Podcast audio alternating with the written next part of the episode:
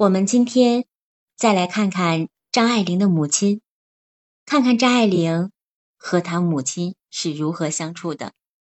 母亲黄素琼一生是在追梦，女儿那些被母爱荒废的岁月里，正是她最惊艳的时光了。然而，这也只是梦，梦里飘一场，醒来不过是柳絮纷飞，春逝花老。和父亲一样，母亲也是一个出于贵族、长于豪门、养于深闺的女子。她的教育是传统的，母亲甚至是裹着小脚，不爱读书写字，却非常非常喜欢学校，因为那里能让她肆意的追赶着风潮。在出嫁时，郎是金童，妾是玉女，对于别人来说特别特别的羡慕。可是人生最初还是得意的太早了，不知道后事有多么的艰辛啊！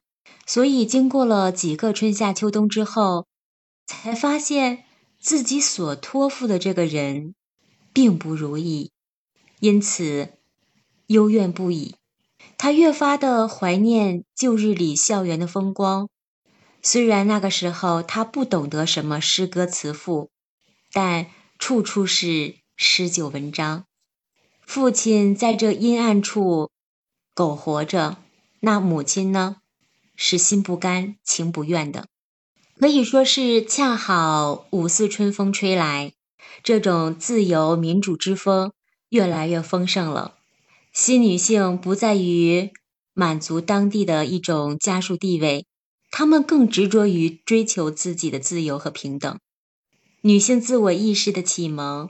可以说是造就了一个拉拉出走的时代，就是在一个这样的背景下，母亲一定要挣扎出这命运的罗网，她想活出自己想要的模样。这一点，如果回看的话，她到底是塑造了张爱玲，是影响了张爱玲这个身未动、心已经走远的女子，在前往。英伦的客船上，她给自己取了一个名字，叫黄一凡，这就是他的人生姿态吧。飘逸的行走，修得一颗清净之心。然而呢，他修的是自己的清净，是儿女的离苦。母亲的一生是海角逢春啊，而他的女儿却是归天涯为客人。母亲和小姑张茂渊出国之后，正是花好静言时节，又是展示是非的之初，所以他们趁着朝阳，借着好风，扶摇直上九万里。万里归来，好像又是少年，不复当年的无梦时。于是就有了和父亲的彻底彻底的决裂。那个时候，母亲已经是海棠经雨。胭脂透了，她浸润了很多很多西方自由的思想在自己的脑海里面。母亲变得更加明媚成熟，也更加睿智和坚定。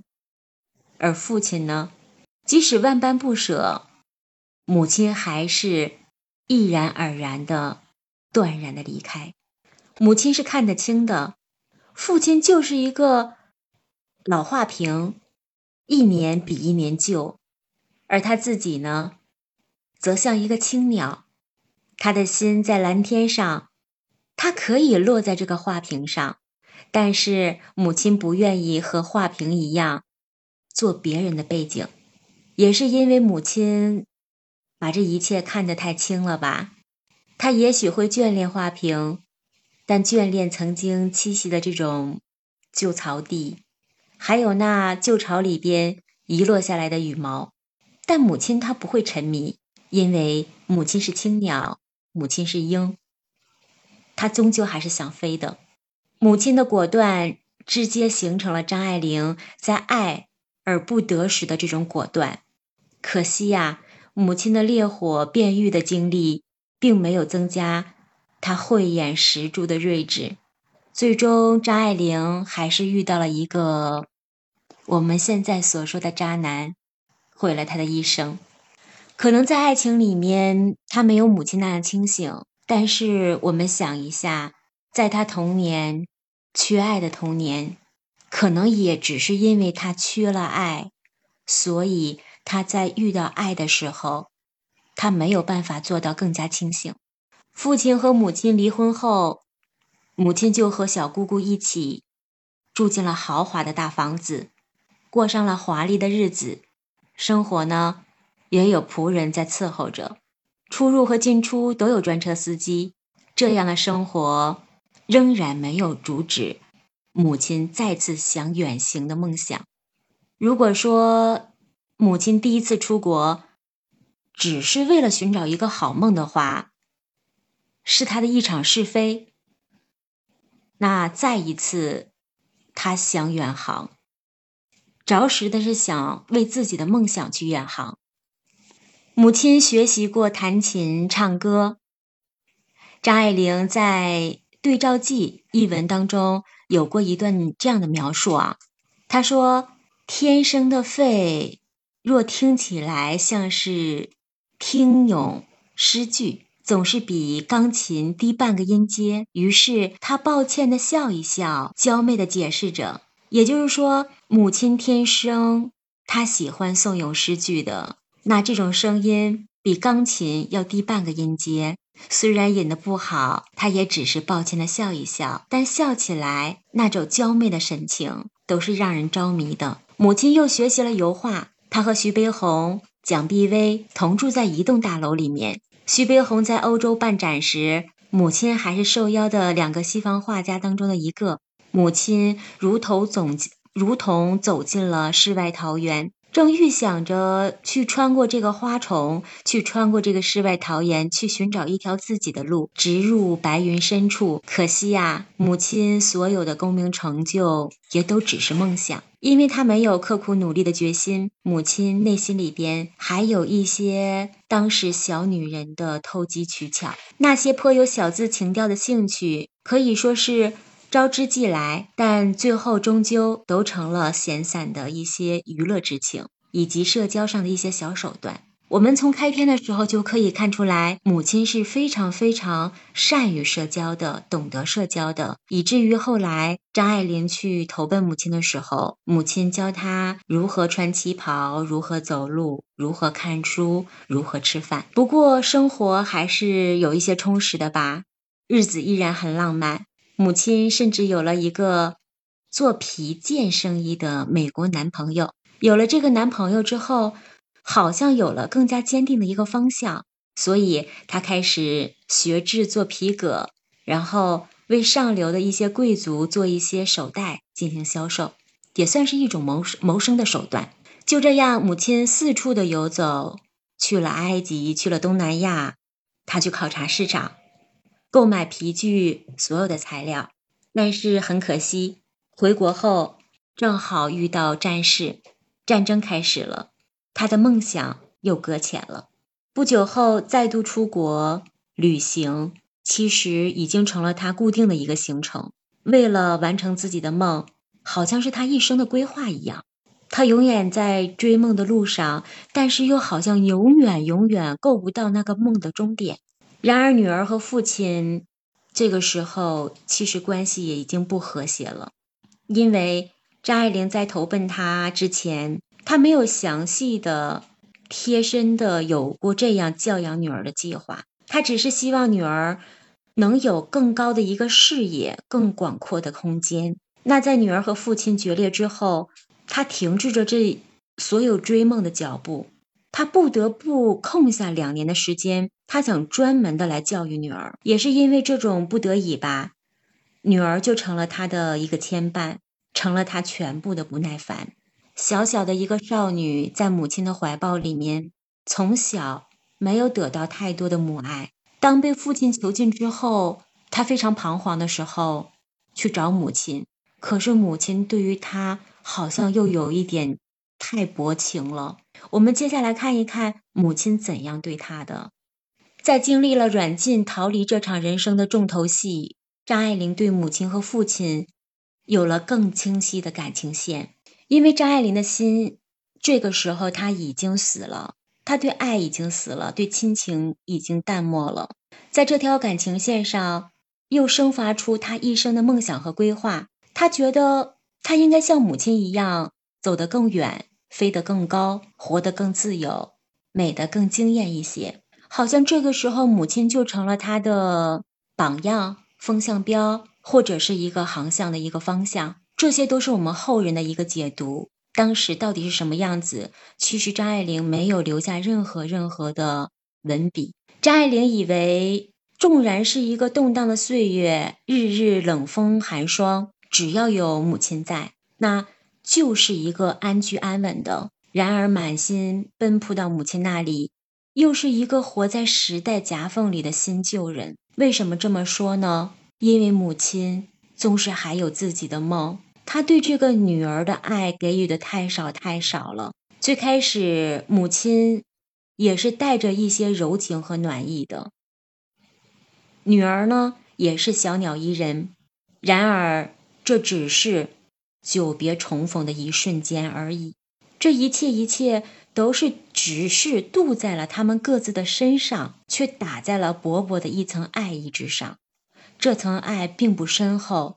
也就是这样的爱，那个是在他那个上面贴着的，是服贴着的，不温柔，看起来有细小的一些荆棘，好像稍不留意就会让他们两个人落得两败俱伤。母亲看似是尽职尽责，事无巨细，她想把自己的人生经验一股脑的全传给女儿，所以张爱玲在她《天才梦》一文当中说。母亲教我做饭，用肥皂洗衣服，练习走路的姿势，就连看人的眼色，都是母亲教给他。点灯后记得要拉上窗帘儿，照镜子要看看自己的面部神态。如果没有幽默的天才，就不要乱说话。这就是在他十六岁的时候，母亲教给他的。我们从这些里边可以看到，母亲要教给他什么呢？母亲要教给他如何做一个女人，其他的好像什么都没有。所以说，一个教的认真，一个学的又有一点迟钝。张爱玲不但不会削苹果，不会补袜子，针线都不会。走过多年的路，还是觉得是在迷途上。住了多年的屋，好像还是弄不清那个门铃的位置在哪里。就这样，时间一久。母亲赫然的发现，这个女儿怎么好像不是自己想要的样子呢？好像左也不是，右也不是，怎么去调教她，怎么就找不到自己年轻时候的模样呢？看不出来一丁点儿的优秀卓越，因此母亲感到特别特别的失望。她觉得，我停下我的脚步，我停下我追求我自己的梦想，我停下我的规划。我停下了去追逐我的恋人，我为了你这个小人儿，在这里边怎么也教不好。他觉得他自己特别懊悔，因此女儿说了一些，因此他对女儿说了一些很伤人的话。他说：“我懊悔从前小心看护你的伤寒症。”他告诉女儿：“我宁愿看你死，不愿看你活着，使你自己处处生痛苦。”他这些话。深深的伤害了他幼小的心灵。母亲甚至对女儿此时已经出现了一些怪癖，比如说，他他会发现有一些怕上理发店呀，怕见客人啊，然后怕去给裁缝试衣裳，其实却完全没有意识到，他对女儿的一些鄙视是把女儿推向了更深层的孤僻。自卑的泥潭当中，他已经被父亲囚禁了那么久。他是渴望得到家人的爱的，渴望得到妈妈的爱的。他痛苦的、迷茫的来找母亲，可是母亲给他的呢，却好像是更深的痛。此时的张爱玲开始重新审视对母亲的爱了。她在留言当中写道：“我一直。”用一种罗曼蒂克的爱来爱着我的母亲，飘忽不定的幻想才最多，美好也才最容易偏造。飘逸远走着母亲，对张爱玲就是一种神秘的美好。而这种朝夕相处的母亲，对于张爱玲来说，就好像是夺命的一把利器一样，一刀一刀的割碎了张爱玲。对人生的憧憬，一刀一刀的割开了她对母亲的依恋。正是战乱的时候，物价飞涨，想一想，其实母亲她是没有什么经济来源的，她唯一的经济来源就是因为分家的时候得到的一点财产，就是祖传的一些古董。那在那个战乱时期，古董是有价无市的，所以在养一个张爱玲。那母亲就完全陷入了经济的困惑当中，但是她毕竟是母亲，她又必须收留女儿，女儿无处可去。那她为了养育女儿，培育她，可以说是用培育她，不能叫养育了，因为她在按自己的样子、想法在塑造女儿。所以为了培育她，她要支付一小时五美元昂贵的家教费。上流社会这有这种自由的追梦的女郎。她好像跟贵族小姐的身份和一少太太的身份都挂不上边儿了，因为女儿来了，女儿牵扯了她，让她有一种忽然之间捉襟见肘的感觉。他习惯的浪漫生活和那种三五个知己凑一个牌局，再和一两个知音研究着一些艺术，这样的日子没有了。有的是什么呢？在女儿开口要学费的时候，突然变得。困惑、颓废、暴躁，他开始彷惑、愤怒，不得已要给女儿很多很多白眼，时不时的都是把一句话挂在嘴嘴边上。他会说：“都是为了你。”他对张爱玲说：“这周我没有去喝咖啡，都是为了你；这个月我没有添新衣裳，都是为了你。所有所有的怨，所有所有的恨，他都甩给了自己的女儿，十几岁的女儿。他所有的这些话。”好像是理所当然，但成了女儿心中最沉重的负担。虽然同为贵族的一个小姑娘，但张爱玲和母亲有一些不同。张爱玲很小就体会到了金钱来的不容易，因为母亲离开后留下来很多很多的下坡路给她。为了交学费，为了交钢琴学费。她每次向父亲都要钱，那父亲呢就会长久的沉默。特别是娶了后母之后，本以为父亲不给钱，父亲的冷漠，父亲的沉默是对他的不喜欢。可如今呢？如今他向母亲去伸手要钱，遭受了一样更直接的难堪。他为母亲的脾气磨难着，难过着。他就当时想。那一个小小的年纪，如果换做我们会怎样？爸爸不爱我，妈妈不爱我。他服从，他从父亲那里逃出来，在母亲这里，他已经是没有退路了。他还能去哪里呢？最最伤害张爱玲的是，她在香港读书的时候，她的一个历史老师看她聪慧刻苦，就自己掏腰包奖励了张爱玲八百元的港币。张爱玲郑重其事的将这个钱寄给了母亲。可是母亲呢？我们猜一猜他会怎样做？可能我们现在很多人在听他的时候，肯定会觉得会感恩、会痛、会心疼女儿。但是张爱玲的母亲接到钱之后，非常轻率的将这笔钱输在了牌桌上。在女儿寄钱是感恩的念情，可是，在母亲那里，母亲却认为女儿寄来的钱是说不清道不明的。她怀疑女儿和老师私通，这些琐碎的难堪就这样像刀子一样一点点割着张爱玲。也是因为这一次，彻底毁了张爱玲对母亲的爱。高高在上的，如着偶像仙子一般，母亲就像一个仙子，在她高高在上，在她的上方，她够不到。但好像好不容易又走近了，才发现母亲好像又只是一个凡人。他曾经那么崇拜她，觉得应该像母亲一样艳丽自由。可是现在看来呢，在张爱玲的心里边，很多人去解读说张爱玲形成了一点点的厌恶。其实不用我们众人去解读，在他很多中篇长篇小说当中，也都有一点点对母亲爱的体现。包括母亲临终的时候想见他一面，我们在后面会解读到。张爱玲对母亲的感情线就这样变了，没有了那那种寸寸的柔肠，有的好像只是斤斤计较。就这样，张爱玲像一个叛逆的小怪兽一样，决定要离开母亲的掌心。其实他也知道母亲为了他牺牲了很多，所以他狠命的去学习，发誓要还掉母亲的钱。大概因为母亲不是他最安心的依靠吧，他笔下的母亲也多没有那种贴心的温暖。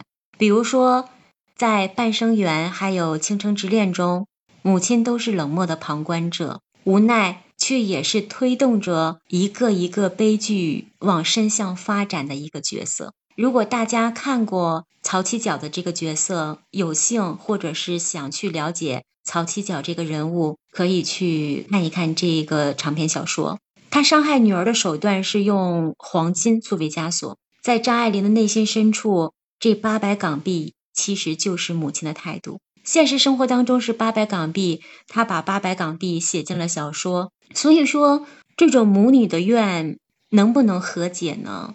我们看一看他们最终是否有和解。